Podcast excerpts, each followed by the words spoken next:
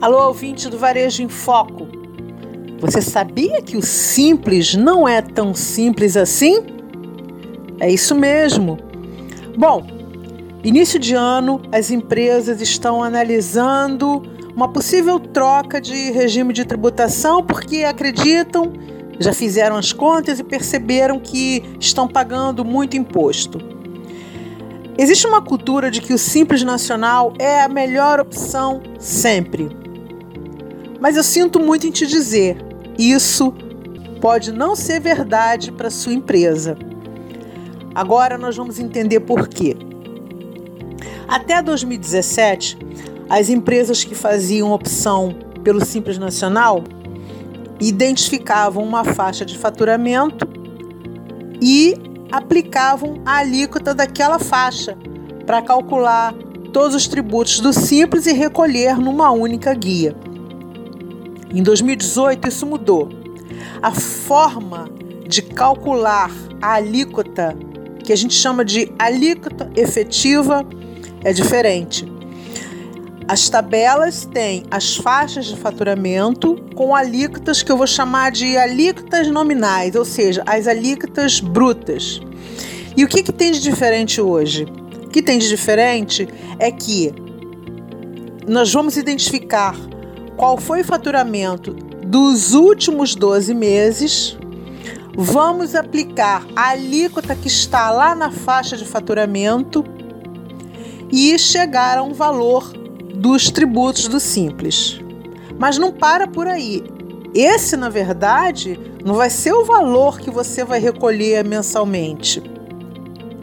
Sobre esse valor que nós calculamos com aquela alíquota, nós vamos subtrair um valor que a legislação chama de parcela a deduzir. Essa parcela ela varia em função da faixa de faturamento. Então, até agora o que, que a gente fez? A gente identificou o faturamento dos últimos 12 meses, aplicamos a alíquota que está na tabela de acordo com a faixa de faturamento e encontramos um valor dos tributos.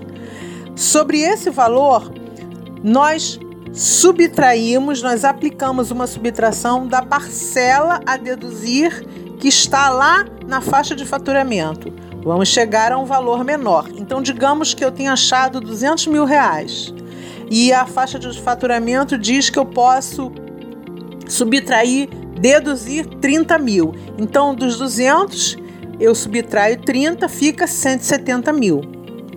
Os 170 mil eu vou dividir pelo total do faturamento. Então, se por acaso é, o faturamento dos últimos 12 meses foram de 1 milhão, eu vou dividir 170 mil por 1 milhão. Eu vou achar um percentual. Esse percentual é a alíquota efetiva. Por que, que é alíquota efetiva? Porque é essa alíquota que eu vou aplicar nos meus faturamentos do ano corrente. Então, essa é a grande diferença de cálculo. Às vezes você pode achar que no ano anterior, estando no lucro real, por exemplo, ou até mesmo no lucro presumido, você estava pagando muito imposto. Se o seu faturamento se mantém, você talvez pague menos ou talvez não pague menos. A questão é que a alíquota você vai precisar observar qual é a alíquota, qual é a carga tributária que você vai ter no ano corrente. Porque quando você está uh, no regime de tributação do lucro real ou mesmo do lucro presumido, digamos que você tenha uma carga tributária total de 10%.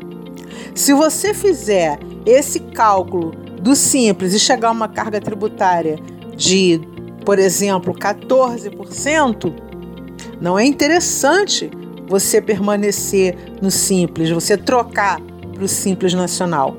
E ainda tem mais um detalhe: quando a empresa tem prejuízo, estando no lucro real, ela não vai contribuir com a contribuição social que é uma contribuição que incide sobre o lucro, e o imposto de renda, que também incide sobre o lucro.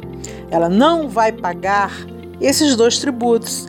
Já no Simples Nacional, tendo lucro ou tendo prejuízo, a empresa vai arcar com contribuição social, vai arcar com uh, imposto de renda, vai arcar com PIS e COFINS e ICMS. No caso do PIS e da COFINS e do ICMS, se for o lucro real, existe aquela sistemática de subtrair do custo quando compra, calcular sobre a venda e subtrair um do outro, que a gente chama de compensação. No lucro real funciona assim. No lucro presumido, só o ICMS é tratado desse jeito.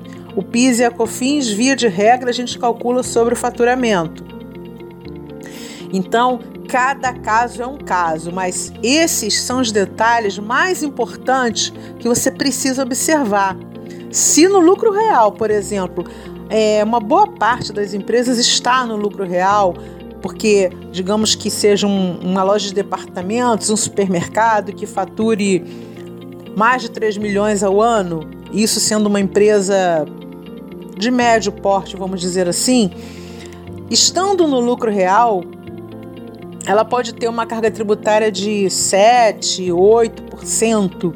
Se no Simples Nacional, com esse novo cálculo, a carga tributária for, a alíquota efetiva for, por exemplo, de 13, 14%, dependendo da faixa, se a alíquota efetiva for maior do que a carga tributária lá no lucro real ou até mesmo no lucro presumido, não é vantagem trocar para o Simples Nacional.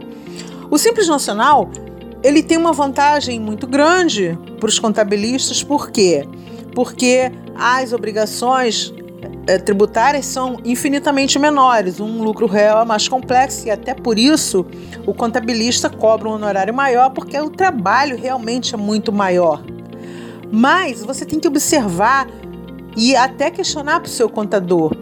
Se eu fosse simples nacional, quais seriam os honorários? Eu sendo do lucro real, eu já pago X. E aí, essa diferença também tem que entrar na conta para saber qual é o custo que a empresa está suportando para comercializar. Afinal de contas, a despesa com o contabilista é uma despesa com honorários de terceiros.